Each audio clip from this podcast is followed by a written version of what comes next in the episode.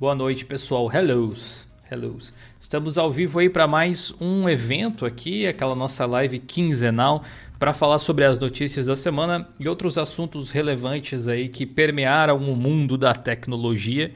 Para me acompanhar aqui, eu tenho os meus fiéis escudeiros Ricardo, o cara do TI. Tudo bem, Ricardo? Boa noite. E aí, Gil, boa noite. Boa noite, chats. Tudo tranks? Vamos aí para mais um dia. E que calor, hein? Putz, grila, velho. Isso aqui tá frio. Nossa, 28 graus, eu tô parecendo um bacon já, velho. Aí, seu Raul, tá calor aí também ou tá? Como é que tá o clima? Nossa, tá um calor do capeta. Não consigo nem imaginar que a gente ainda tá em agosto e já tá calor. Não quero nem imaginar como vai ficar depois. O senhor tá elegante hoje, Raul? A única roupa que serve, no caso. É filtro. Eu tô, eu, eu, eu tô nesse momento, eu tô usando o que, o que cabe. Tô usando o que cabe, beleza. Falando em o que cabe, tá cabendo mais um membro aí para nossa mesa de debates hoje. Eu gostaria de dar as boas-vindas pela primeira vez aqui com a gente ao vivo, o nosso querido amigo Carlos, o novo colaborador aí do projeto de Orino. Seja bem-vindo aqui oficialmente. Carlos, galera do chat, recebam o Carlinhos com uma salva de palmas virtual. Seja bem-vindo, brother. Aê. Obrigado. Aqui quem vos fala é Carlinho, o herege. Carlinho Herege. O, o Herege é como vocês vão encontrar ele nas redes sociais aí, provavelmente. Não sei por que, que é Herege, quem sabe a gente descobre ao longo do episódio aí. Beleza? A gente tem um patrocínio muito especial para o episódio de hoje do Linux Friday Show ou do Geocast, caso você esteja ouvindo o nosso podcast, né, a versão gravada. Patrocínio da IBM, Exatamente. A maratona Behind the Code da IBM ela está quase começando. Começa amanhã e você precisa correr para se inscrever. Aí ainda dá tempo. É inscrição gratuita para o evento e você pode concorrer a diversos prêmios. Para você que não conhece muito bem a maratona ainda, é um evento que promove o desenvolvimento de tecnologia com os desenvolvedores. Eles vão colocar desafios para as pessoas utilizando tecnologia de ponta, dando um suporte para a galera passar por esses desafios. E os 100 primeiros colocados dessa primeira etapa irão para um resort no México. Olha só que prêmio bacana, né? Pensou viajar na faixa assim desse jeito? Por mostrar suas capacidades. E depois desses 100, os 5 vão para Tel Aviv para participar de uma imersão lá numa das, das imersões que a IBM promove. E quem sabe o que pode acontecer depois dali. É uma forma de caçar talentos para todas as empresas, é uma forma de você trocar ideia também. Então é gratuito, tem suporte. Essa primeira etapa é toda online, inclusive, então não tem motivo para você não participar. Dá uma olhadinha lá. Primeiro link aqui na descrição. Clica e confere, beleza? Muito obrigado à IBM por patrocinar essa nossa live aqui, esse nosso podcast.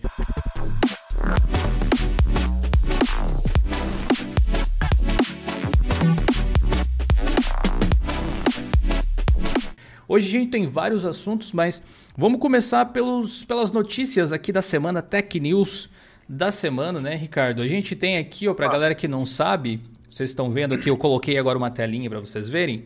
Esse aqui é um post recente do blog de Linux.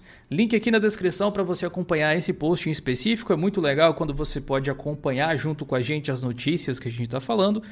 Toda semana, toda sexta, na verdade, independente de ter live ou não, a gente uhum. posta um resuminho aí com tudo que aconteceu lá no nosso fórum, no Linux Feed e dentro do blog, entre outras coisas que agregam valor. E aí você fica sempre sabendo de todas as novidades, especialmente envolvendo o mundo de tecnologia open source, mas não só ele. O que, que você destacaria aí, Ricardo, na, no resumo da semana de coisas interessantes para a gente debater? Bom, meu querido Dio, o pessoal do chat aqui da mesa, desculpa aí as pigarreadas que tá, tá seco aqui. Vamos colocar aí o Pix, né? Que é uma tecnologia que eu já estava vendo há um bom tempo, desde come... uh, aqui do começo do ano. Parece bem promissora. Temos aí um chamado do pessoal do Ubuntu, né? Temos também aí o queridinho de muitos do Elementary, né? Que está prometendo aí novidades. E também temos aí um debate muito legal sobre podcast. Também temos aí uh, RetroArt aí trazendo novidades, né? E uma parceria muito inusitada entre três gigantes aqui dentro do mundo Linux, que é a Canonical, né, Nextcloud e a Colabora. Achei muito, muito interessante. Boa. E... Vamos, vamos começar por essa aí da, da Canonical, da Colabora, então. Conta um pouco para a galera do que, que se trata. Uh, bom, tem um, bastante gente, né, que está bem preocupada aí com a, se diz, as informações, né? Então, quer tentar fugir de Google, Microsoft e tudo mais. E essas três empresas se juntaram, né? E está lançando o Next Cloud Ubuntu Appliance. Né? Então, é, você tem um NUC, né? Para quem não conhece, é um computadorzinho super pequenininho, né? Compacto, tal. Infelizmente aqui no Brasil é caro para diabo, né? Então é, a gente só Como fica tudo, né? Praticamente. É, a gente fica chupando o dedo nessa parte aí. Mas se você quer, por exemplo, fazer um servidor de arquivo, e-mail, site, Sim. tudo que você quiser. Falando em Next pode- Cloud, né? A gente tem conteúdo aqui no canal sobre ele, para você aprender a montar o seu próprio servidor aí. Para você que não quer pagar uma infraestrutura muito grande, reaproveitar de repente aquele PC que tá meio de lado, um computador meio antiguinho, pode ser uma boa alternativa. Sim. E, por exemplo, você quer ter uma, uma suite Office aí para fazer as suas planilhas, as suas seus textos, aí que entra o Colabora. Para quem não tá ligando o nome à pessoa, o Colabora ajuda muito o pessoal do LibreOffice, né? Fazer umas compatibilidades, uma versão online aí que é só para empresas tal. Então eu acho muito interessante essa essa parceria, né? Que daí a pessoa vai lá, tipo, compra essa solução, né? Eu não cheguei, não cheguei a achar preço, né? Mas para lá fora deve ser super barato, né? Aqui a gente vende um carro para ter um negócio desse. Mas eu achei bastante interessante, porque Aqui deve estar o quê? Uns, ah, falando do preço real, acho que o que? Uns 3 mil e pouco, né? Provavelmente. eu acho que por aí. Um NUC ou um Raspberry, né? É, daí, Dá- dá daí o pra preço é diferente, de fato. É, o- o- É, os, dá. NUCs da Intel, eles não vingaram muito justamente por causa do preço. Teve uma É, época que a gente até tentou vender eles, você lembra, Ricardo? A gente tentou vender eles com, com, com Linux e tal, mas o poder da matemática, como diria o Jovem Nerd, Não fe- ajudou a gente. fez a gente perceber que não era viável, simplesmente era muito imposto um em cima do outro e não ia ter como fazer um produto então. competitivo. A gente já tava lá na frente de pena, né? Não, mas isso faz anos já, era que 2015, 2016, já faz bastante tempo já que a gente tinha Faz, considerado isso. E acho que foi no ano seguinte que eu abri minha empresa. A gente começou a trocar ideia Hum. Que, que até você trabalhava mais com equipamento e tal, depois foi deixando um pouco, né, de, de lidar com isso. É, é, o poder da matemática de novo começou a, a, a não deixar. Aqui Mas tá, tá só, só quero dizer que aqui tá uma chuva do caramba. Começou a chover bem forte. Se a live cair, é por isso. né? Continua. Olha o chegando. É. E não é da novela. Nem fala mais nisso aqui. Tá complicado ultimamente. Mas eu acho interessante aí para quem tiver uma graninha sobrando, tá aí uma solução bem, bem bacana. Mas quem é hater da, da- do Ubuntu, né? Ah, mas dá pra instalar outra distro, né? O legal, do, Dá. o, o legal do Nextcloud é que ele se integra com um monte de coisas. E agora integrar com o Colabora, que é o, é o LibreOffice Online, que eles oferecem basicamente já com o seu próprio servidor. É uma solução bem interessante para muitas empresas, eu imagino. Né? Você pode fazer tudo gratuitamente, montando você mesmo, ou então comprar um negócio pronto. Nada impede. Então, então quer dizer que eles colaboraram com a Colabora? Tudo um. Amor. A gente precisa, a gente precisa de alguns efeitos sonoros, com certeza. Vamos não ouvir isso. Tudo bem, tudo bem. O próximo tópico aí do resumão da semana que você destaca, Ricardo, pra gente conversar um pouquinho. Ah, bom, antes de entrar lá nos principais, ah, bom, o RetroArt é só aquelas coisinhas, como é que se diz? É, manutenção do carro, tá ligado? Que só vai e corrigir. Pra quem não conhece, RetroArt é o aquele programinha pra você jogar, né? É Um, uma espécie de emulador, um combo de emuladores, basicamente. Sim, aquele cheirinho de nostalgia que você pode ter. aí. Acho que tem vídeo, né, seu fazendo um... Tem, bem antigo, inclusive. Bem antigo. Ele tem uma interface parecida do PS3, se eu não me engano e tal. Então, É, nem sei, na verdade, acho que é inspirada mesmo em alguma interface de PlayStation, de console, sei lá, mas é pra você operar com um controle, colocar na TV em tela cheia e tal. Tem alguns outros sistemas que derivam dele, o Batoceira, o Laca OS, eu acho também. sim. Então teve esse daí. Ah, deixa eu ver o que mais aqui que a gente pode dar uma destacada antes de chegar nos principais. Ah, os projetos Gnome KDE fizeram aí os updates da vida, né? Que o Gnome aí tá na versão 1.5 já da versão estável aí da 36. Logo deve sair. Acho que, É, sai em, logo- acho que sai em setembro, inclusive, a versão nova do Gnome. Lá comecinho de setembro e tal. E o KDE fez aquela, aquele mutirão, né? Que atualiza o framework, e daí vai atualizando os, os programas, né? Então, eu fui testar o KDE Live, né? Uhum. Putz, eu- a gente, quando acostuma com uma, um tipo de ferramenta, a gente se embanana tudo, né? Eu apanhei por KDE Live, gente. Ah, cara, Eu- eu, eu não, eu não seria honesto se eu não dissesse que eu também, cara. Hoje eu, eu tenho ele instalado aqui, eu gosto dele, também. mas eu fui abrir ele pra editar um story que eu queria fazer uma correção rápida. Eu pensei, ah, vai ser mais rápido que no Resolve, eu tenho que converter e tal o vídeo. No fim das contas, eu não consegui fazer no KD Live mais. e converti e fiz no Resolve. É, o há- hábito is a bitch. Nossa, o hábito é. Aí eu falei, ah, tá, mas tá, assim, as ferramentas que eles estão trazendo, por exemplo, no, no caso do Cane Live, cara, é muito promissor, velho. Eu, correção de áudio, cor, Uhum. cara, um monte de, de coisinha que a gente já vê, por exemplo, no Lightworks da vida, no Resolve, tá chegando no Caden Live. Então, parabéns aí, o Pô, pessoal principalmente Caden Live. Tá? Eu, eu acho que o que falta às vezes em alguns aplicativos open source é justamente aquela coisa de vamos, vamos atalhar, vamos fazer com que. Nossa, tá relampejando forte aqui. É, vamos, vamos, vamos fazer com que seja mais fácil fazer no nosso programa do que é nos outros, sabe? Isso ainda não acontece de um todo. Não que seja difícil, não, não é esse o ponto exatamente. Mas é que tem algumas coisas que você pensa, cara, isso ia ser massa. não, né? Hoje, hoje eu tava vendo um tutorial de um canal que eu gosto no, no YouTube. Na verdade, era um a respeito de um conceito sobre criação de identidade visual para thumbnail e tal. E o cara tava usando o Mac e o Affinity Designer, não era nem o Photoshop. Eu fiquei olhando o Affinity Photo, na verdade, não era nem o designer especificamente, que é a contraparte lá da, da empresa que fala sobre. Que fala, não, que é utilizado para edição de imagem, seria o concorrente direto do Photoshop, do GIMP, etc. E tem, tipo, algumas coisinhas assim que poupa muito o caminho, sabe? E aí você pensa, cara.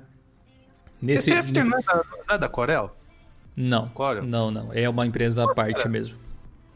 A Core eu acho que tem algum, algum do tipo também, mas é um pouco Ela, diferente. a o, Corel tem um. o Affinity é muito legal. O Affinity é. Agora eu comprei o Gravity para poder lançar a versão Não, de um web app. Eu, num artigo que eu coloquei, eu até conversei com o Edson.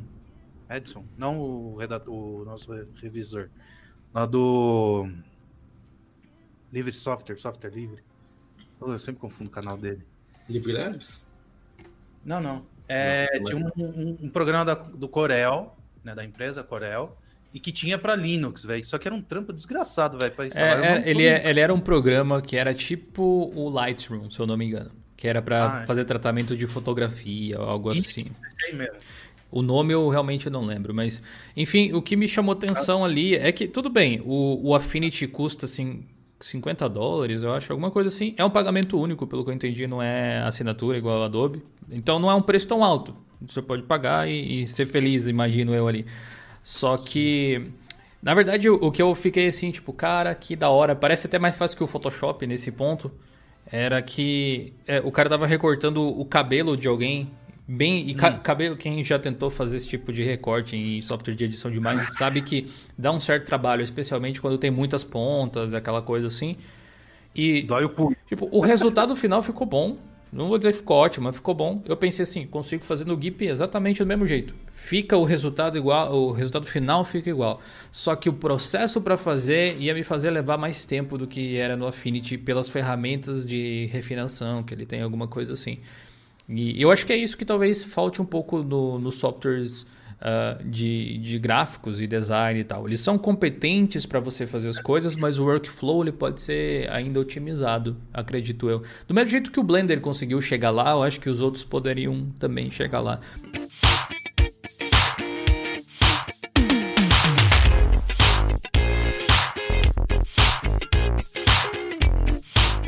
Gostaria de dar as boas-vindas ao- aos membros aí. Muito obrigado pela presença de todos.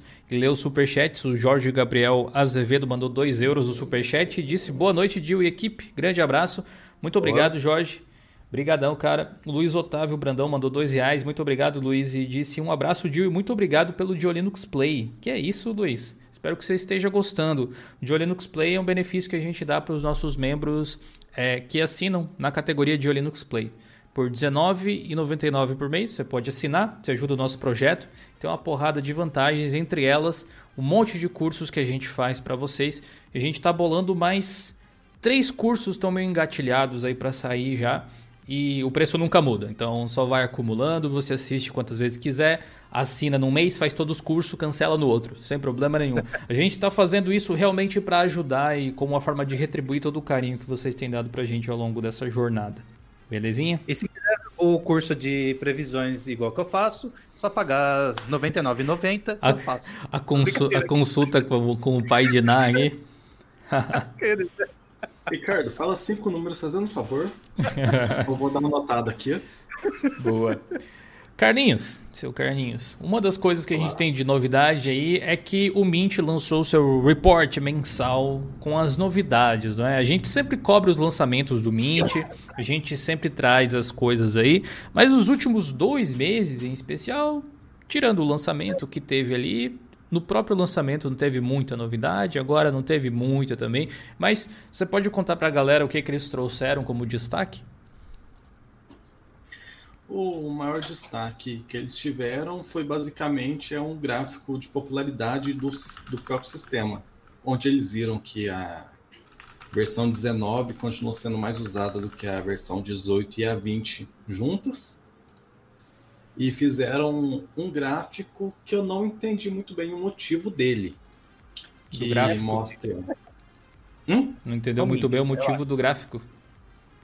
É, que está mostrando que as três versões são mais. As três versões que são 19.3, é, 18.3 e 17.3 são as mais utilizadas pelo público.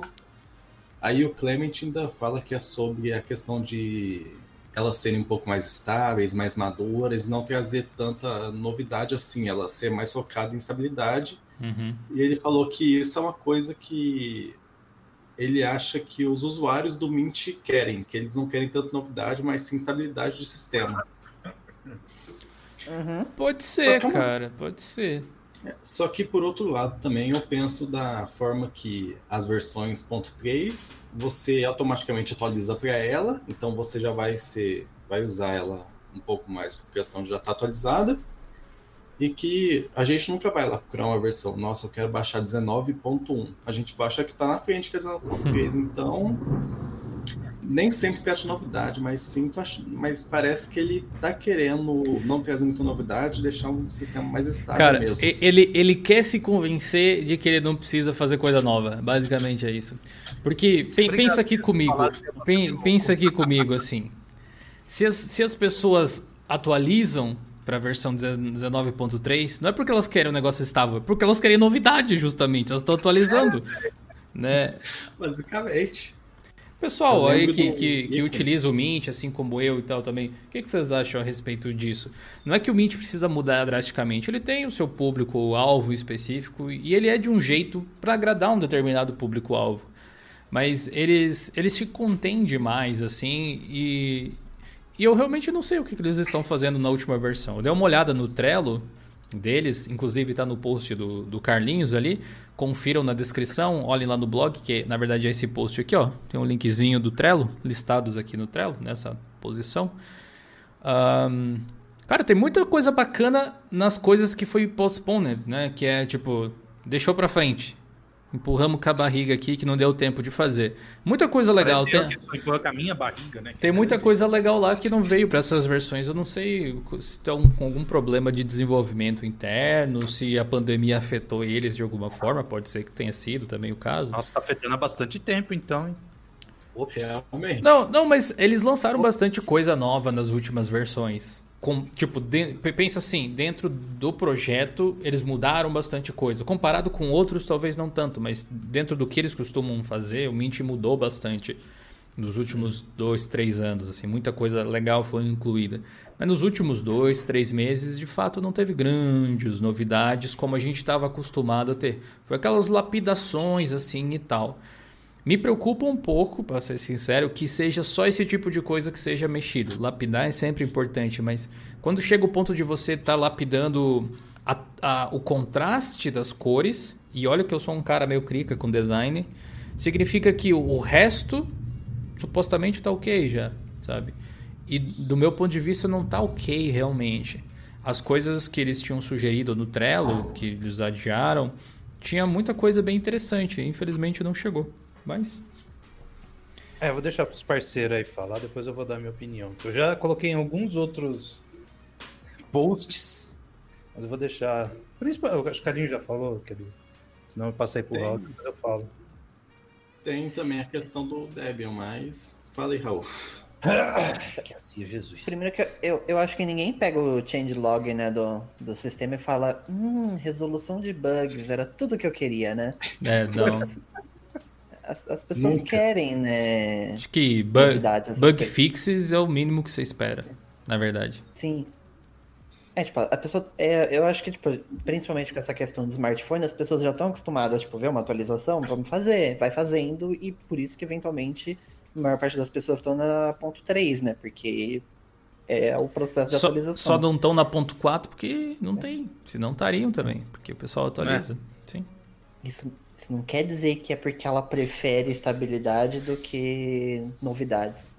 Na verdade, ela- provavelmente o usuário, no geral, deve querer os dois, né? Sim. Pô, não quer novidade, mas ele não quer um sistema instável. É. Mas eu acho que o usuário padrão, assim, pelo- ao menos, é, tipo, tá sempre buscando novidade. Aquela novidade que você não sabe que você precisa, mas você quer mesmo assim, sabe?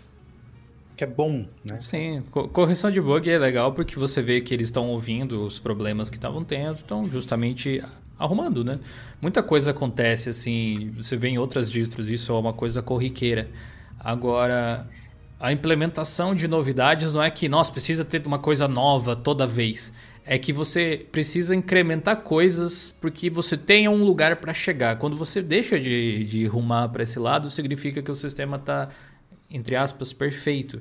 E quando você chega nesse estado, provavelmente você perdeu um pouco a noção do que a, o que é a tecnologia, que é uma coisa em constante evolução, nunca está perfeito e nunca vai ser, sabe? Então, é, não pode estacionar no tempo, é um risco que se corre você ficar assim, porque não sei, cara, o o Mint já não é muito bom de marketing. Todo, toda a popularidade que eles têm se deve ao apoio da própria comunidade. Se eles deixarem de agradar as pessoas ou tornar a distro interessante, eles, eles tendem a cair um pouquinho em popularidade. Ainda é uma distribuição muito boa, que eu recomendo para qualquer novato aí que vai ter um primeiro contato com Linux, uma das, na minha opinião. Tem outras boas também hoje em dia. Sim. Mas enfim, eu fico de olho aí torcendo para que eles façam boas escolhas. Eu adoro o Mint, é uma das minhas distros preferidas. Coloquei aí, ó, para vocês, o que você mudaria no Mint? O pessoal começou a responder. O, Da- o Davi disse que mudaria o visual. Seria legal também trocar o mate, talvez, pelo KDE. Realmente eles mataram Ah, o KDE, né? A gente até comentou sobre isso. Um dos motivos ah, disso é justamente para utilizar a mesma tecnologia em todos os ambientes suportados, que no caso era GTK, eles preferiram. O Gregório disse que deixaria o Mint rolling release. Olha aí. Bastante gente gosta desse tipo de coisa. Deixa eu ver o que mais o pessoal tá estável. dizendo. O Mint visualmente nunca me agradou. Sempre mudava o tema. É, uma coisa que o pessoal confunde falando em rolling release é Rolling release significa somente que não existem lançamentos pontuais. Continua sendo lançado. Não quer dizer que é super atualizado. Um Arch Linux é rolling release, fato. Mas é bleeding edge também. Ele é rolling release e super atualizado. São duas coisas que não necessariamente são a mesma. O, o Deepin, por exemplo, é uma rolling release. E não necessariamente tem os últimos pacotes, etc. Mas, sem dúvida, é muito mais comum você falar em rolling release e ter atualização junto, né? O Carlos Ricardo disse que usa o Mint 17 e está funcionando perfeitamente. Olha aí. Ah, o Léo disse que estava com problema e foi para o Pop OS. É, o Arpinator não é assim tão útil, uma vez que, por exemplo, não funciona em Android, diz o Diogo Silva. É. Ainda mais, somado a isso, tem outras alternativas né, que você pode usar. É que assim, a proposta dele é meio, é meio airdrop, né? Tipo Apple. Tem aquele dado do Google, que como é que é o nome? É. Ajuda aí, Raul, você que... Nearby Nearby Share. Share? É, esse aí mesmo. Nearby Share. Nearby Share. Que provavelmente vai vir Sa- Linux, sabe, então... sabe o que, que faz funcionar exatamente desse jeito aí? Também, claro que não é. Quer dizer, na prática você tem o mesmo resultado.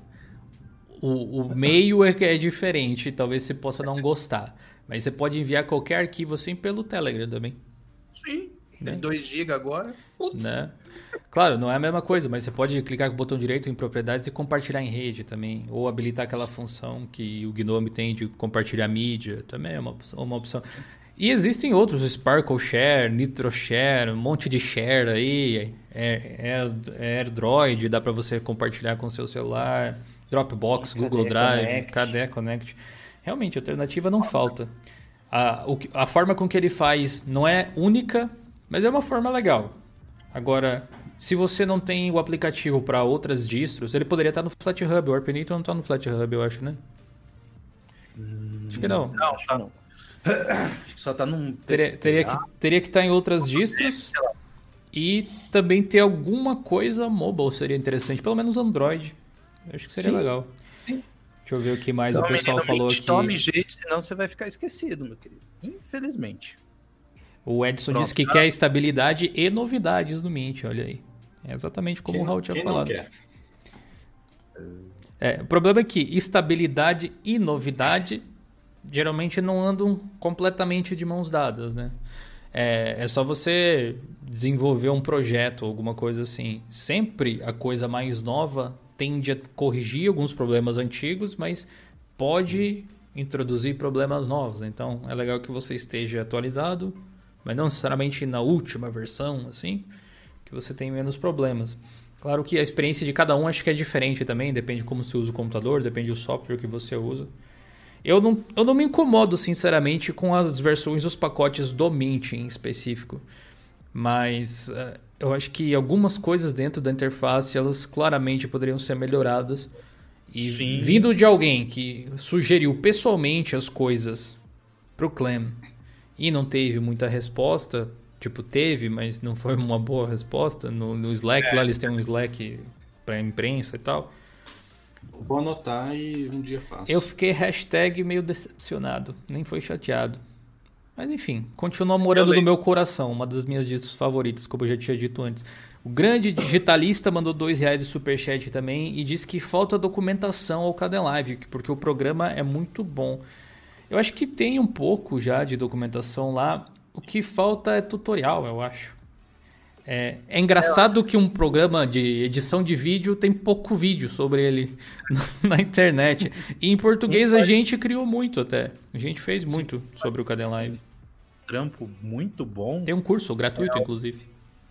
É o. so- ah, ai, como é que é? O Livery Labs, é isso? Live Labs, o Marcelo. Uhum, Isso, Marcelo, isso. verdade. Uns conteúdo muito bacana, cara. Nossa, ali de Blender, Caden Live, eu, eu fico olhando e falei, caraca, velho. Eu sou um gorila mesmo, velho.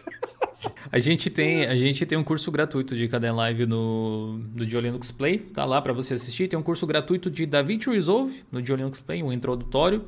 Tem um curso que não é gratuito, é para os membros, no caso, de Blender, de modelagem 3D, para você modelar sua própria RTX 2080. Olha só, que bonito.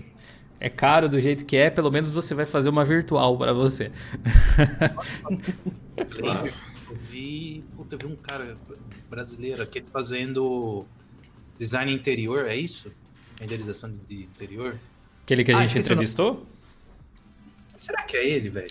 é o, óculinho, é o dedo. 3DM lá, o, o Moita?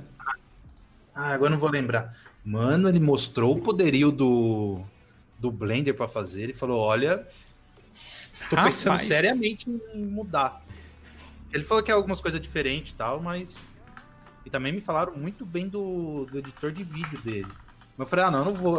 Eu já, já me acostumei com o DaVinci Resolve. Não quero. Demorou pra acostumar, que eu sei também. É. Pois é. Vai lá, Ricardo, muda. É, eu tô. Eu, eu vou Seja usar. Eu, eu, tem coisas hoje em dia que.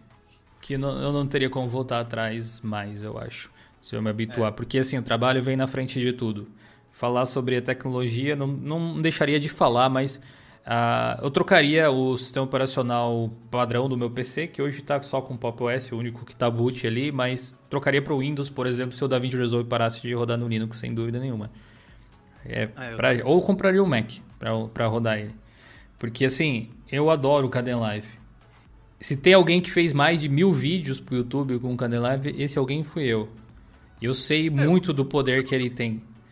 Mas a gente, para melhorar, a gente precisa de um passinho a mais ou conseguir fazer as coisas de um jeito mais rápido. E é aquele discurso que eu vivo repetindo há anos já, assim, o importante é o seu trabalho, né? Eu acho que a gente poderia continuar cobrindo toda a tecnologia que a gente cobre mesmo utilizando outro sistema operacional no computador aí.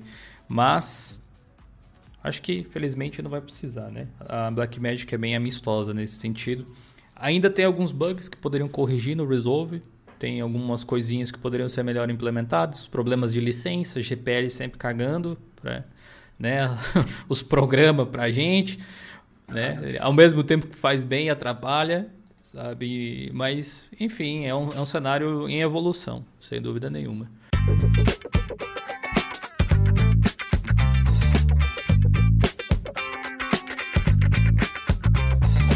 Eu gostaria agora de falar a respeito do Pix. Você aí que está nos assistindo, confia no Pix?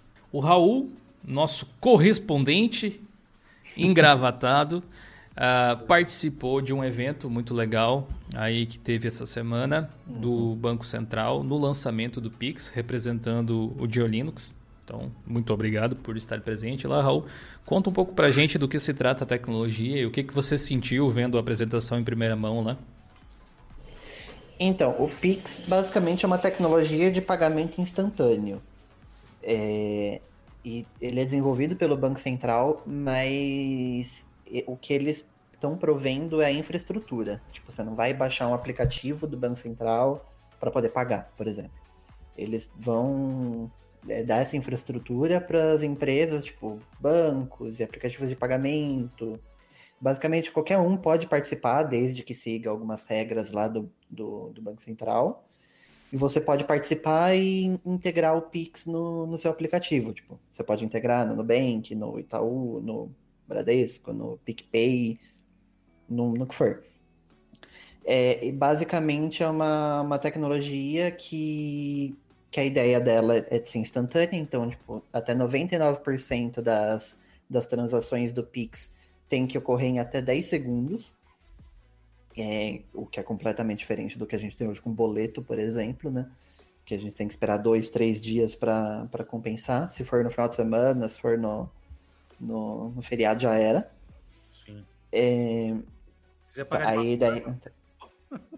Oi? Se quiser pagar alguma coisa de madrugada, você fala, ah, preciso pagar, é, ferrou. Então. então. E a, a ideia é também, eles mesmos falaram isso, que a ideia é democratizar o acesso a essa tecnologia financeira, que eles tipo eles estão prevendo a tecnologia de maneira super barata para poder gerar mais competição também no, no mercado financeiro. Tanto que se você fizer um Pix de pessoa física para pessoa física, é, nenhuma, nenhum dos dois lados vai pagar taxa nenhuma. Se for de pessoa física para pessoa jurídica, só a pessoa jurídica é, é cobrada. E no caso entre duas pessoas jurídicas, é cobra... pode ser cobrado dos dois lados. Mas é, a cada 10 transações feitas pelo Pix, eles pagam. Você tipo, paga um centavo. Então, tipo, é um valor irrisório, né? Bacana. Simbólico. É. É. E, e assim, o, o sistema está preparado para fazer até duas mil transações por, por segundo. Então, assim, por mais que ainda pior seja que eu não um sei, valor... eu, pior que eu não sei se é bastante ou se é pouco, para falar a verdade. Porque deve ter muita transação dentro do Brasil, né? Então, eles fizeram um... Deixa eu até ver se eu acho aqui uh, os números. Eles deram alguns dados que, que em 2018 teve 34,5 bilhões de transações digitais. Que seria mil transações por segundo, mais ou menos. Aí, e, e, tipo, como eles não podem contar com a média, né? Tem que contar com o pico. De início, eles colocaram para duas mil transações por segundo. Que a ideia é, tipo, você conseguir suportar isso e mais um determinado pico. Uhum. Mas ainda assim, como é tecnologia, tá no estágio inicial, vai ter menos pessoas aderindo logo do primeiro dia. Isso tudo é, tipo... Normal, é, tá esperado. É, é, eles, é, eles preveem, né, que, que sejam menos pessoas usando mas eles também, toda, toda a estrutura é feita de uma maneira escalável para que, tipo, se em algum momento precisar subir para 5, 10, 20 mil transações por segundo, eles conseguem fazer isso tranquilamente, sem ter que derrubar servidor. Ah, que massa. Eles falaram, inclusive, que tem dois sites, inclusive, tipo, se eles precisarem fazer Backup. algum tipo de manutenção, alguma coisa, você consegue apontar tudo para um lado, você faz a Nem parece brasileiro quando se fala, né? Que coisa. É, porque é o, Então- o neto do Roberto Campos, né? Então, eu fiquei chocado que, tipo, de fato, eles querem que tudo seja aberto, essa questão de open banking, todo, todos, todo mundo vai ter acesso à, à mesma informação é, ali, ali dentro do servidor. É, a- as tecnologias, eles deram preferência para tecnologias de código aberto, inclusive sempre que possível. Eles deram essa atenção para open source. E, de fato, assim, se realmente for o que eles prometeram, eu acho que tem potencial para ser algo muito bom, viu? Aí Bacana. resta a gente saber, né? Se realmente vai ser isso, se vai dar problemas ou o que for, mas é, é, é para ser bom. O, o, o Rafa, o Rafa B, disse que quer ver isso na realidade, tipo, implementado e tal. É, e eu também, na verdade. Eu agradeço aí o convite do pessoal do Banco Central. Foi, assim, inesperado até eles terem convidado a gente. Foi uma surpresa bem bacana. A gente se sentir incluído nesse evento que tinha poucas pessoas. Acho que não, sei se tinha 10 pessoas lá, né? Não, tinha menos. E, e, assim, eu sou sempre cético em relação a novas tecnologias financeiras e eu gosto de ver funcionando antes de julgar se é bom ou se é ruim. Mas só o fato de estarem pensando em agilizar um pouco os processos é válido. Porque o processo atual que a gente utiliza não é que ele seja ruim, mas com certeza ele não é bom sabe? Ele não é a melhor forma possível de se fazer e às vezes não parece porque a gente simplesmente está acostumado a pagar boleto, esperar 48 horas até, dependendo, 24 horas, sei lá. Não é o ideal, sem dúvida nenhuma. Então, legal que existe uma alternativa aí, vamos ver se vai emplacar. Realmente, o que, que vocês acham? Vai emplacar aí, chat? Quem quiser Olha, saber um eu- pouco mais sobre o Pix, confira o post completo na descrição aqui do vídeo. Vai lá na parte de links, entra no blog de Linux, dá uma olhada no post sobre o Pix, que tem basicamente todas as anotações que o Raul fez durante o evento. Pode falar aí, Ricardo.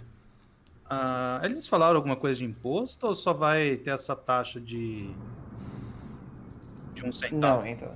É só essa taxa e não é, não é o usuário final né, que vai pagar, teoricamente, né? Porque, claro, né, isso é sempre repassado, mas como é uma taxa irrisória, é porque a ideia deles é justamente tipo, prover isso para para gerar competição no mercado. Eles querem dar essa esquentada na competição, tentar diminuir um pouco também o uso de, de cédula, que isso é, é muito custoso para o Banco Central, então, tipo, quanto mais eles conseguirem fazer essa questão digital, é melhor.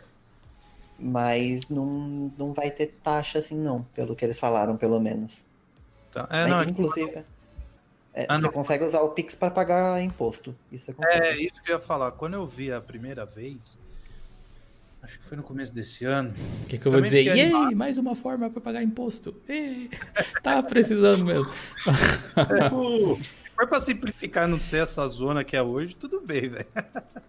Mas eu tava vendo também, parece que eles querem casar esse Pix com o Open Bank também, que é pra Sim, sim. mais democratização e tal. E assim, pelo que eu vi, vai ser muito da hora ver como é que isso vai funcionar aqui no Brasil. Por quê? Se eu bem me lembro, eles vão fazer estilo blockchain, né, Raul? A, a, a verificação da segurança e tudo mais. E, cara, ó, sendo bem sincero, velho, cara, eu acho que a gente vai dar uma, tipo, saltar da, da época que a gente, eh, não sei se a grande maioria do chat aí e aqui da mesa pegou. A gente tinha a prova que era impressa com mimeógrafo, aquele cheirinho bom. que viciou um monte de criança nos anos Nossa. 80 e 90. e depois passou a ter impressão lá do toner e tal, então acho que vai ter esse pulo. Ou se não, a gente antes tinha a telefonia que era um- uma desgraça, que virava até na. Como é que se diz? A. Na, a- não sei, o cara morria, deixava de herança pra, pra galera, e a internet de escada era aquela maravilha para o que a gente tem hoje. É. Então, É, o, o- pessoal esclarecendo um pouco as coisas, aproveitando que o Raul tá aqui e tá bem informado sobre o assunto aí, o Cláudio José Pereira diz que Pix é o dinheiro virtual do Banco Central. Na verdade, não é isso, né?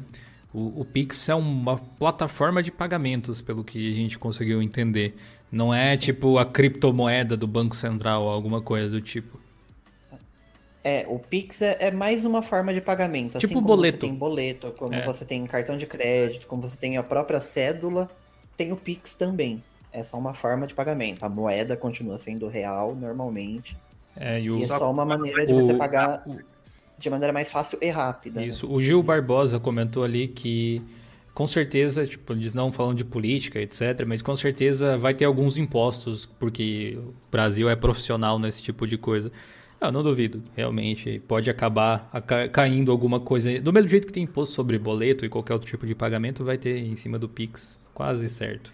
Se não tem agora, É. talvez no futuro. Porque É, nunca sei. depende de quem anuncia, depende de quem administra, no fim das contas. É. É, el- eles bateram bastante na tecla dessa questão do preço, que eles estão tipo, querendo realmente facilitar o acesso a isso, e por isso que tem um custo baixo.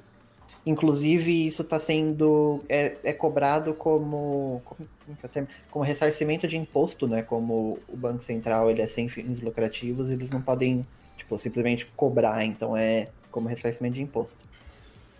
E pelo menos eles bateram bastante nessa tecla que são só esses valores, valores mínimos. Pode ser que no futuro venha e cobre alguma taxa. Me chame de Pode São ser, né? Tomé, mas sabe. como diz o nosso colega aqui do chat, eu só acredito vendo realmente. Mas é isso aí, vamos, Sim, vamos é. esperar pra ver o que que vai rolar, né? Não vamos. eles falaram, Raul, que seria tipo uma substituição do TED e Doc, né? Sim, é, é também. É, é- então, eu até perguntei isso se tinha algum plano tipo de matar o, o boleto, o TED, DOC.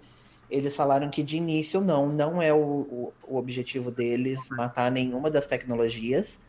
É, é para ser mais uma forma só. Mas se chegar em algum momento que, que tipo, que a maior parte da- das transações seja feita através do Pix e não de TED, DOC, boleto, encerra. pode acontecer de, de matar uma dessas tecnologias, mas de início não é, não é a ideia deles. Beleza. Bom, antes da gente transicionar aí para o nosso último e maior assunto, que é sobre os podcasts, quero agradecer os superchats que o pessoal enviou aqui. Galera que quiser enviar superchat e fazer uma pergunta, fiquem à vontade, tá? Não precisa só deixar vazio ou colocar um, um salve simples aí. Fiquem à vontade para isso. Elias Santos mandou dois reais, escreveu Joe Windows, tá? quando eu falei lá do, do negócio de utilizar o Windows na máquina principal, etc.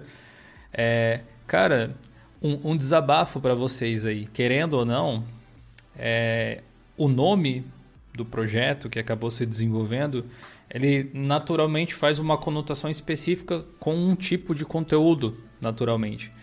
E ele não reflete exatamente tudo que eu gosto de falar sobre, toda a tecnologia que eu gosto, porque eu gosto de tecnologia de forma geral.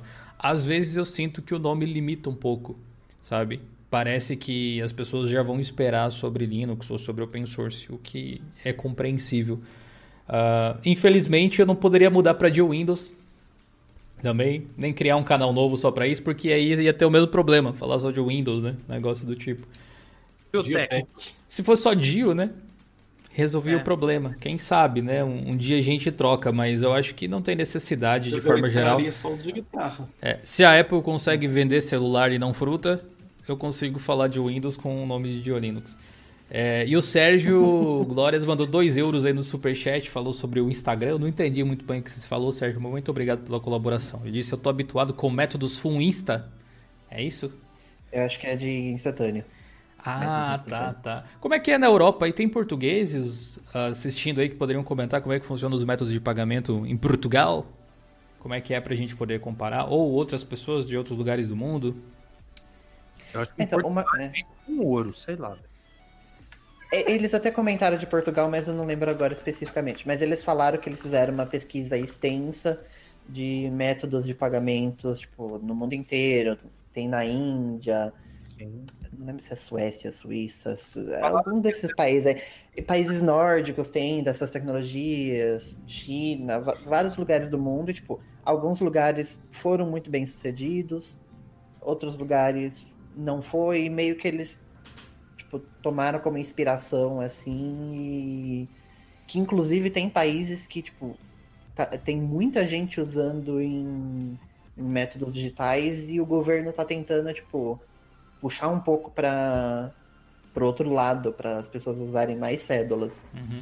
Então, tipo, isso que eu achei legal também deles estudarem várias vários outros mercados, mas sempre com essa consciência de tipo, tá, mas a gente, ah, na, na Alemanha deu certo, mas a Alemanha tem outro conceito histórico, hum. político e tudo mais. E, eu, e a Alemanha dá 7x1 na gente, né? Não é motivo para comparar, é verdade. Lá funciona, mas a gente tá no Brasil. É, o tra... Pelo que eu vi, o... Na China, se não me falha a memória, tudo que é tipo transação, você quer fazer naquele WeChat, WeChat, alguma coisa. Então, é, na China os dois maiores mercados é o WeChat e o Alipay. Isso, que, isso. Que, que, inclusive tá aí um dos motivos do, do Pix, porque lá no, na China eles têm muito esse problema, que eles têm dois grandes métodos de pagamento, o Alipay e o WeChat, só que eles não conversam entre si. Hum. E aí, tipo, a maioria das pessoas tem que usar os, os dois no, no, no celular, tipo, tem, tem toda essa dificuldade. E por isso que a ideia deles era de fazer essa infraestrutura e tentar interligar e porque tipo, você usando o Nubank, você usando o Banco do Brasil, você usando Itaú, você usando Cada um tem um método. E aí você, ficando... Todos eles vão ter acesso ao Pix, você vai conseguir pagar da mesma maneira, você consegue um pagar para o outro tipo, todo mundo se conversa, mas ainda assim você mantém a competição, você tem vários players no mercado. É, pelo menos assim, eu, eu botei fé no que eles falaram, pelo menos. Eu achei, tipo, bem legal, assim, se, se der certo exatamente como eles falaram, tem, tem futuro. Bacaníssimo. Aqui, o próprio Elias que tinha mandado o superchat de, de, de Windows lá sugeriu o nome que eu pensei é esse aqui. Se for trocar, vai ser esse aqui. Que é Dilson nos Computer. esse, esse aí é um bom nome. Bom, eu quero falar a respeito de podcasts. Podcasts estão em risco, será?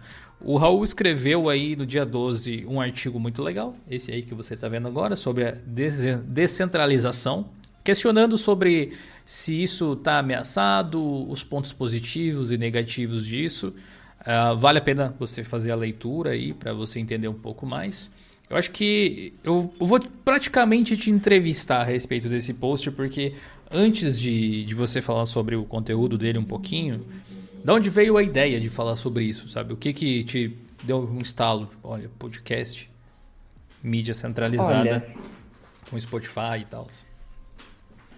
Eu não lembro exatamente se a gente estava tendo algum assunto sobre essa questão de descentralização, tipo, que sempre tem vantagens e desvantagens na descentralização das coisas.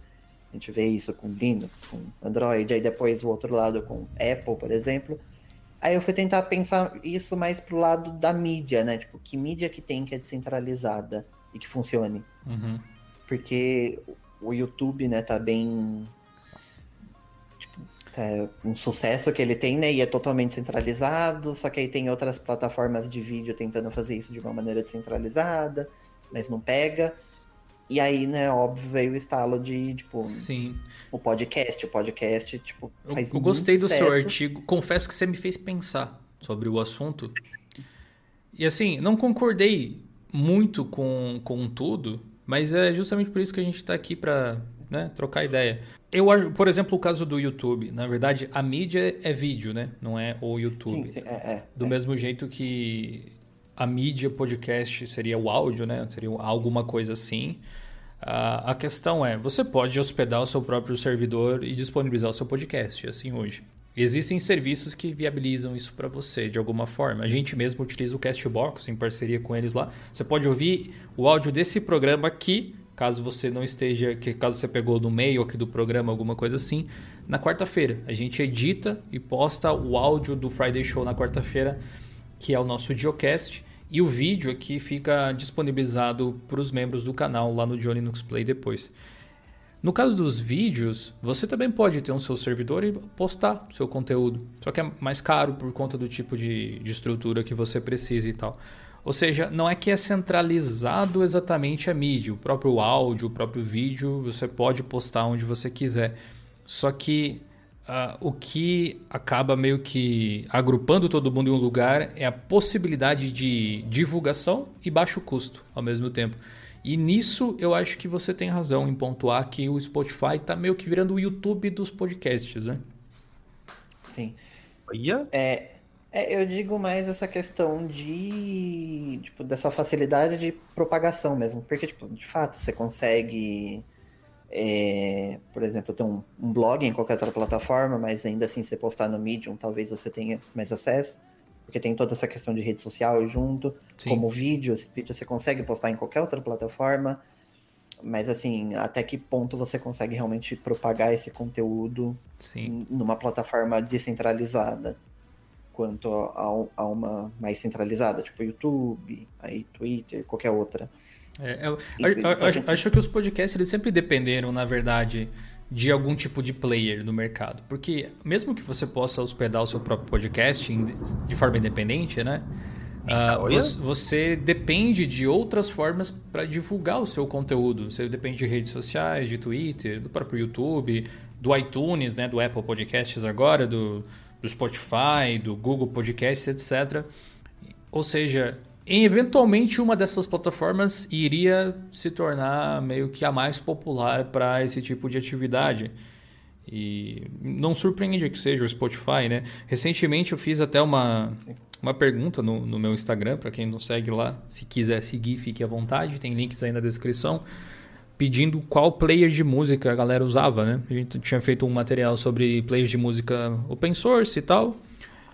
E a maior parte das pessoas respondeu Spotify assim mass massivo de, de 600 e tantas respostas, eu acho que mais de 500 eram Spotify. Eu não acredito, respondendo a pergunta aí que eu mesmo fiz, o pessoal até pode comentar também, eu não acredito que eles estejam em risco por conta de uma plataforma de divulgação é, ter maior engajamento.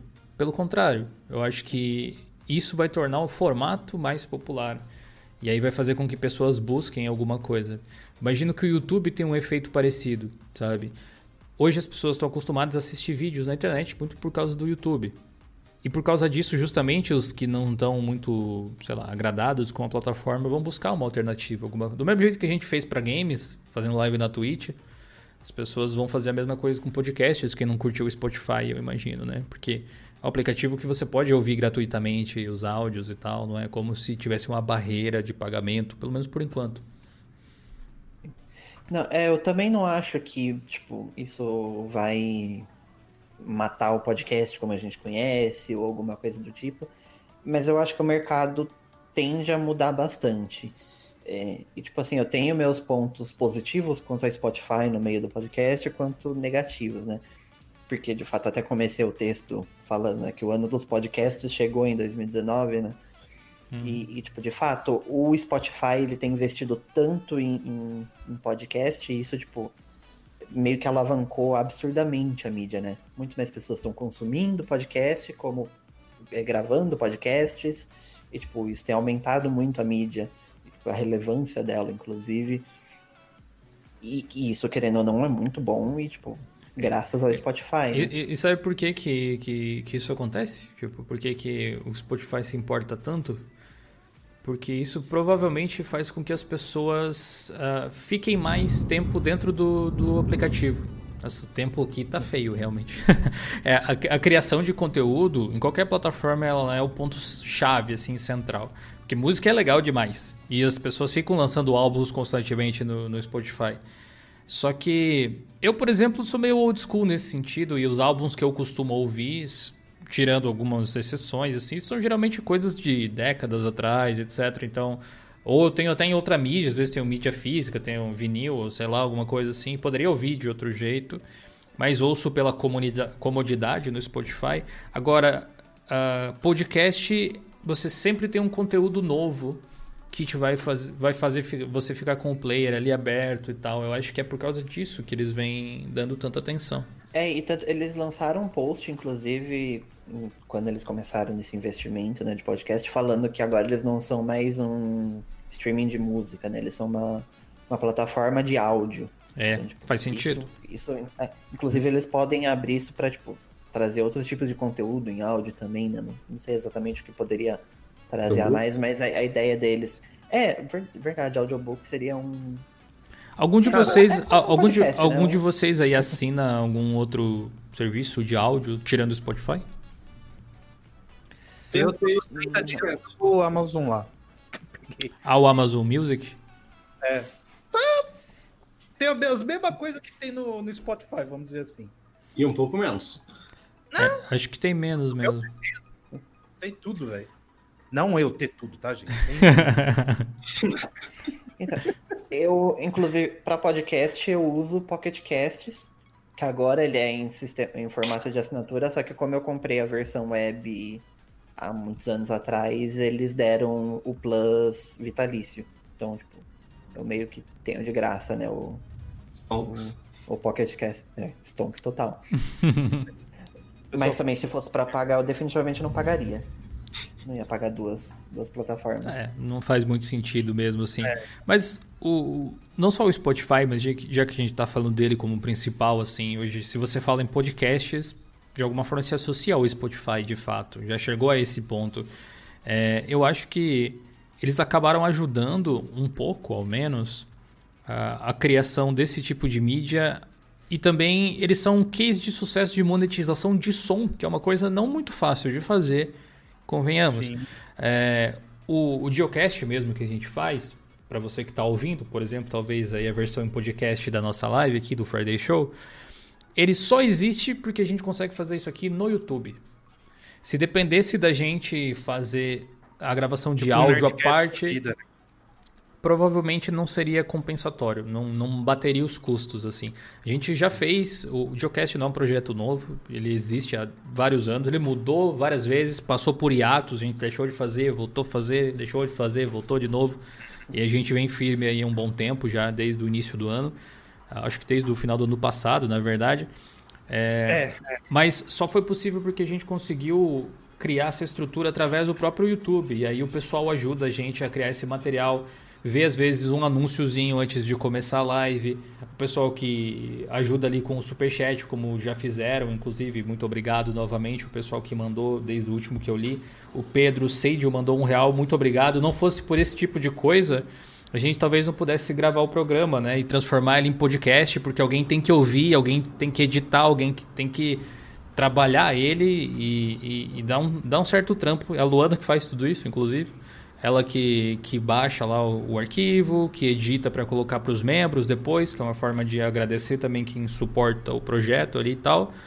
E, e também extrai o áudio para postar para o podcast. E obrigado ao digitalista que mandou um super chat também, deixa eu não perder aqui. Ele disse que o podcast que ele no, no podcast dele ele dá a opção do Google Podcast, pois muitos não têm Spotify. Uh, eu acho que, do ponto de vista de quem produz, você tem que colocar em todas as plataformas. Sim. Tipo, independente. Sim. A gente colocou em, em tudo que eu consegui pensar, assim. Tá no, tá no Castbox, tá no Deezer, tá no Spotify, tá no iTunes. Eu fico chamando de iTunes, mas não é mais iTunes. Tá no Apple Podcasts, no Google Podcasts. Quem mais? É, acho, que, acho que esses são os principais. Feature, Pocket Casts. E aí, é, tem, tem, tem o, e aí tem o feed RCS lá que você pode adicionar em qualquer player que consiga ler ele, né? Você escuta no player que você gosta mais. Então, quando você está divulgando, assim, acho que independe da plataforma. O melhor que você faz é espalhar em todas as possíveis. Sim. Agora, falta, falta algumas coisas, eu acho, para melhorar a interação com o podcast. Poderia ser melhor, poderia ser uma mídia mais uh, versátil, mais independente até, desse, no, no ponto de vista de você conseguir conversar com a sua audiência uh, com um feedback maior sem eu precisar poder fazer live, precisar fazer live, por exemplo, para ter um chat aqui do lado. Não tem comentários no Spotify ainda ou algo assim, se eu não me engano, né? Mas deixa eu fazer a provocação. Mas aí não tiraria o propósito do podcast? Mas qual seria o propósito dos podcasts, você acha? Então... Sei lá, eu posso ser muito desculpa, mas, por exemplo, para mim, é, eu tenho, por exemplo, uma, uma visão de podcast que seria, sei lá, uma coisa do, do Nerdcast, do, do Flow ou do 99 Vidas. Hum. Que assim, uma galera pega um tema ou temas, sai debatendo, né, e disponibiliza para a galera, por exemplo, ouvir, concordar ou não. Eu fiquei pensando aqui, tipo, comentários em tempo real, acho que daí viraria um rádio. Não, não, não, não, não, não isso. Mas tipo assim, por exemplo, você, assi você assistir, não, você ouvir um episódio ah. do Geocast, por exemplo, no Spotify e poder, ah. sei lá, dar cinco estrelinhas ou dar um like, ou escrever muito massa esse episódio, sei lá, ou nossa que lixo, apaga, né? sabe? Esse tipo de coisa. Então, depende da plataforma. O, o que ah. acontece é que a gente, por exemplo, a gente tem o blog de Linux também, diolinux.com.br, aí um sorriso e aquela coisa que pisca no dente, assim, tem é... é, a gente posta depois, quando o podcast está pronto, a gente faz um post anunciando ele. Né? Normal. E por ali as pessoas podem comentar através do nosso fórum. Então a gente tem um ecossistema integrado, mas se a gente só tivesse o podcast, não tivesse o canal no YouTube, não tivesse as outras coisas, como é que eu faço para saber se o público gostou? Como é que eu capto o feedback da galera? Uma coisa que acontecia muito então. antigamente é Exato. Ou tá. o próprio Spotify fornecer isso, talvez. O que, o que eu vejo que muitas pessoas faziam antigamente era uh, disponibilizar um e-mail, falava, ah, mande um e-mail para tal, e aí respondia. Ah, o Nerdcast tem isso até hoje. Isso, o Tecnocast Sim, tem isso. A galera, em live, velho. A galera BR ali que fala sobre software livre do Opencast também tem isso. O do lado tecnologia aberta, alguma coisa assim. Se eu não me engano, o nome do podcast deles. O pessoal manda e-mail e aí você meio que tinha isso, né? Você lia o e-mail das pessoas no episódio seguinte e tal. Uh, mas acho que tem condições de fazer uma interação um pouco diferente, né?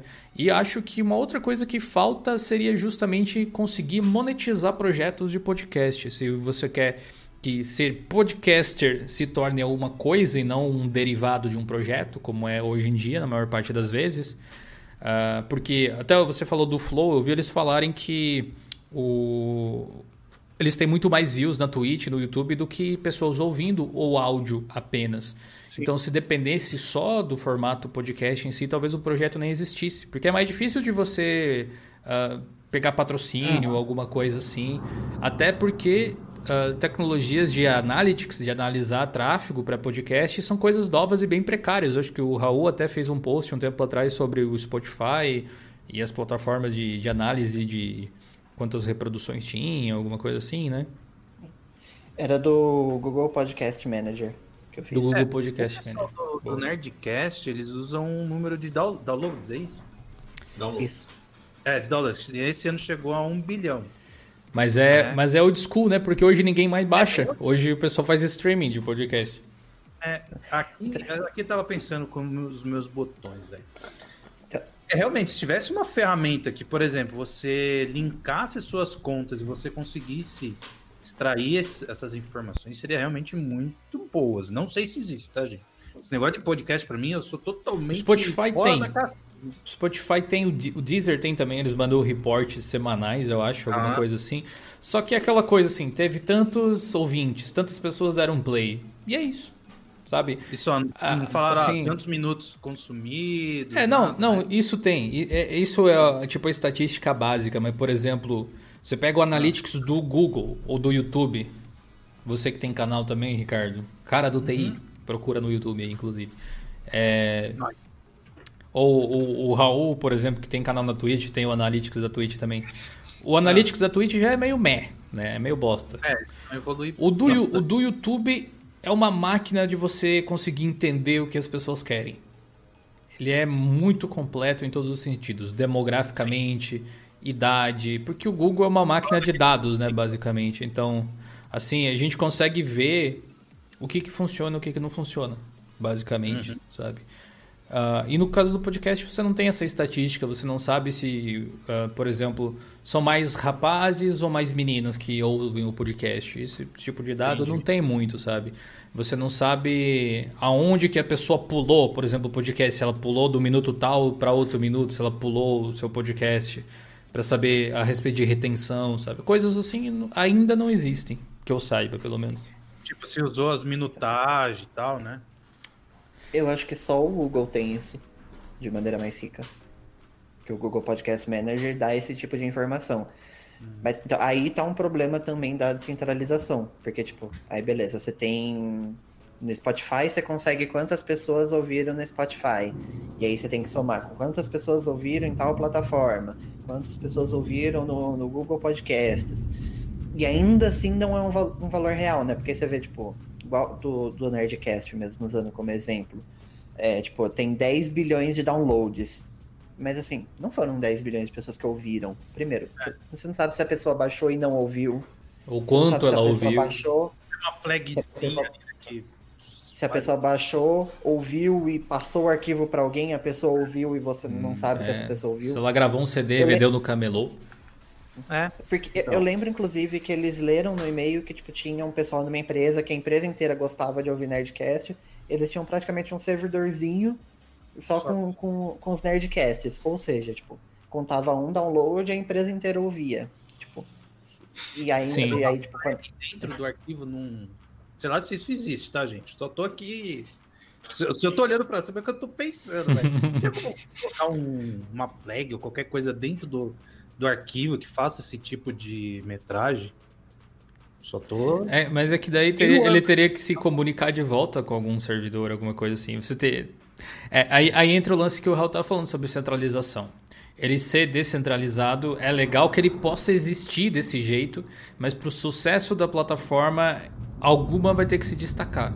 É tipo o YouTube mesmo, né? Você tem alternativas ao YouTube? Alguém quer estar tá nelas? É, então, é tanto que eu acho que, tipo, existem muitas vantagens e muitas desvantagens também Sim. da descentralização. E aí cabe pesar, tipo, que vale mais a pena, né? Você ter essa descentralização e, tipo, todo mundo ter uma chance no mercado, ou a centralização que vem com informações mais ricas e. Oi? Tipo, o Spotify, o Google aí, todas essas daí. Tem. Eles disponibilizam APIs, por exemplo, igual o Twitter, tem. Não sei se o Facebook tem. Mas geralmente a, a questão é o que, que a, a API é capaz de integrar muitas vezes. Porque, por então, exemplo. Pensando, os caras pegar essas APIs e construir um programa em cima para tentar extrair. Sei lá, velho. Vocês manjam mais do que eu. É, uma coisa que seria óbvia de funcionar e não funciona, por exemplo, é a API de integração com a Twitch do Spotify. Não funciona. Para você, você quer mostrar para as pessoas o que está tocando no Spotify, não é perfeito. Quer dizer, é. a API não é o problema, a implementação das extensões que o pessoal fez Sim. lá é que não é 100%. É, eu gostaria de ver, tipo, todas essas grandes empresas trabalhando juntas, tipo, por exemplo, trabalhar no sistema de analytics junto, que você consegue ver, sei lá, uhum. é, números do Spotify, seria... do, da Apple, mas assim, é aquele tipo de coisa que, tipo, nossa, seria muito legal se fizessem, mas o ego não deixa. Não né? Então, a gente sabe que não vai acontecer. Tanto que o Spotify, tipo, ele tá vindo, na verdade, dando a rasteira, né? Tentando comer de, de todo mundo ali, né? O espaço. Tanto que eles pegaram a, a colocaram a Michelle Obama como podcast exclusivo.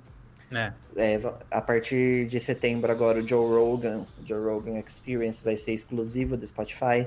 Então, tipo, ele, ele é um dos maiores podcasts do mundo. É um e aí, quem é... Ser, ser pioneiro, é. né? É isso aí. É, né? É, ele, é, ele é. Se não me engano, ele é narrador de MMA, alguma coisa assim, não sei. Ah, é, ele entrevistou a Rafinha Passos. Cara, a entrevista é muito show, velho. Quem quer pegar um inglês e tal, é muito da hora. ele entrevistou o Elon Musk também, inclusive virou notícia, porque ele ah, entrevistou ah, ele o Elon Musk. Back, né? É, e eles fumaram no, no vídeo, aí todo mundo, meu Deus, eles fumaram na, no podcast. Aí esqueceu, é, todo mundo faz. Então, ninguém falou da entrevista, só falou desse ponto. Mas é. tudo bem. É, o fulano Channel disse que podcast para estudo é uma boa. De fato, Sim. bem legal. Sim. Tem, uh, teve alguém que falou antes, desculpa, eu perdi a, a, mensagem, mas disse que não costumava ouvir podcasts temáticos porque acabava sendo repi muito repetitivo ao longo do tempo, assim, acabava falando muito sobre os mesmos assuntos. E eu, eu compartilho da mesma na verdade, da mesma noção, sabe? Eu gosto até de podcasts temáticos, mas enquanto eu estou interessado naquele tema. a tendência de se tornar maçante é realmente grande. É por isso que a gente tenta variar, por exemplo, o Geocast. O assunto é tecnologia, mas felizmente o aspecto é bem amplo aqui. A gente pode falar sobre muita coisa. De vez em quando a gente traz entrevistas também coisas assim, justamente para manter o negócio aqui interessante. O Jadson Matos disse o seguinte: podcast não seria uma versão web do rádio? De certa forma. Uma rádio novela. Vai, vamos por assim. Ele é um, Nossa, um programa. Se, se, o, se o YouTube for a versão web da TV, talvez dê pra chamar. É, é, eu diria que ele é um primo do rádio. Não é necessariamente um rádio, mas. Não é um. Faz sentido. Não é justamente porque não é transmitido via ondas de rádio. Esse é o grande diferencial. A forma de você acessar o conteúdo e tem outra, né? Eu acho que emissoras de rádio, elas, assim como as emissoras de televisão, elas passam por um filtro muito grande, assim. E elas tendem a ser populistas, sempre. Então, elas sempre vão colocar... É, existem exceções, é claro, né? Mas sempre vão tentar colocar alguma, algum tipo de conteúdo que atinja a maior quantidade de pessoas possível. Uh, sem ser necessariamente é... O Ricardo falando no telefone. Sem ser necessariamente um assunto muito específico, sabe? Que vai espantar as pessoas, alguma coisa do tipo assim. Pode ser considerado, eu acho, a versão web do rádio, mas assim, com muitos asteriscos.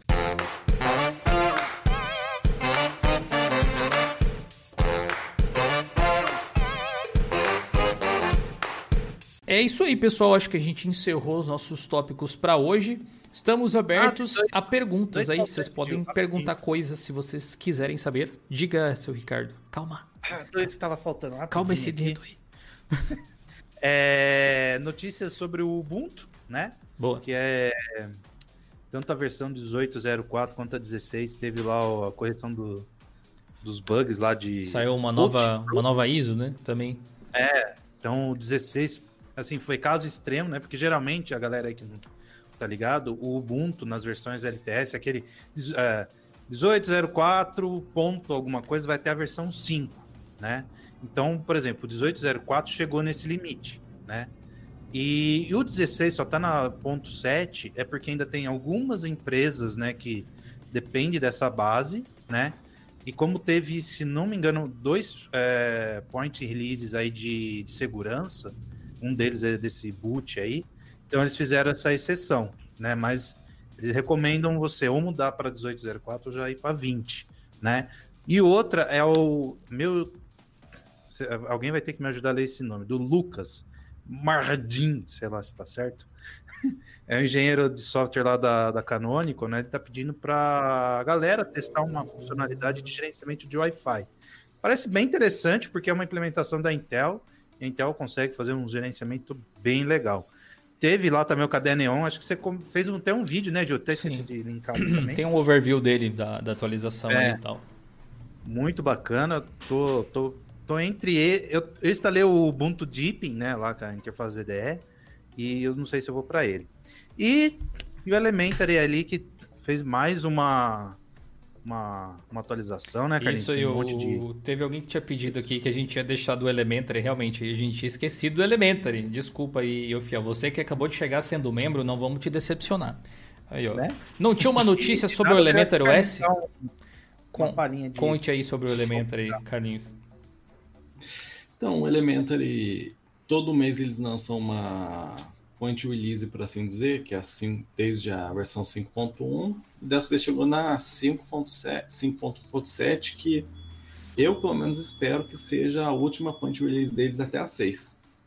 Eles têm, eles têm alguma algum tipo data para lançar a 6 ou ainda não? Não, mas já tem uma beta disponível pelo valor de 10 trumps no desenvolvimento do GitHub. Eu não tenho 10 trumps, senão teria ah, essa você pode patrocinar lá e tal. E parece é. que é uma forma de você ir atualizando, né? Também você comentou lá no grupo. Então, eu fui tentar fazer isso, só que quando você atualiza a base, você quebra o sistema direto. Você não chega nem na tela de login. Ah, assim porque muda da 18 para 20, né? É, do, eu vi, eu vi um post do, do, do, Daniel lá no Reddit, acho que foi, que ele estava comentando sobre fazer essa atualização com mudança de base, né? E até. Ainda bem que eles falam isso, porque é importante deixar claro para as pessoas. Ele disse: não faça essa atualização em hipótese alguma, de forma nenhuma, a menos que. Porque vai quebrar. A menos é. que você esteja disposto a nos ajudar a corrigir os bugs que aparecerem. Tá? E em uma VM, preferencialmente. Exatamente, exatamente. É, o Cristiano Vieira Nascimento disse que tá jogando Mad Max. Ô, oh, game demorado. A gente zerou esse aí em live no ano passado, eu acho, na Twitch até. Realmente levou umas 20 e poucas horas, eu acho, para terminar. Foi longe. Essa semana a gente começou a jogar God of War da, de PlayStation. Quem gosta aí pode acompanhar.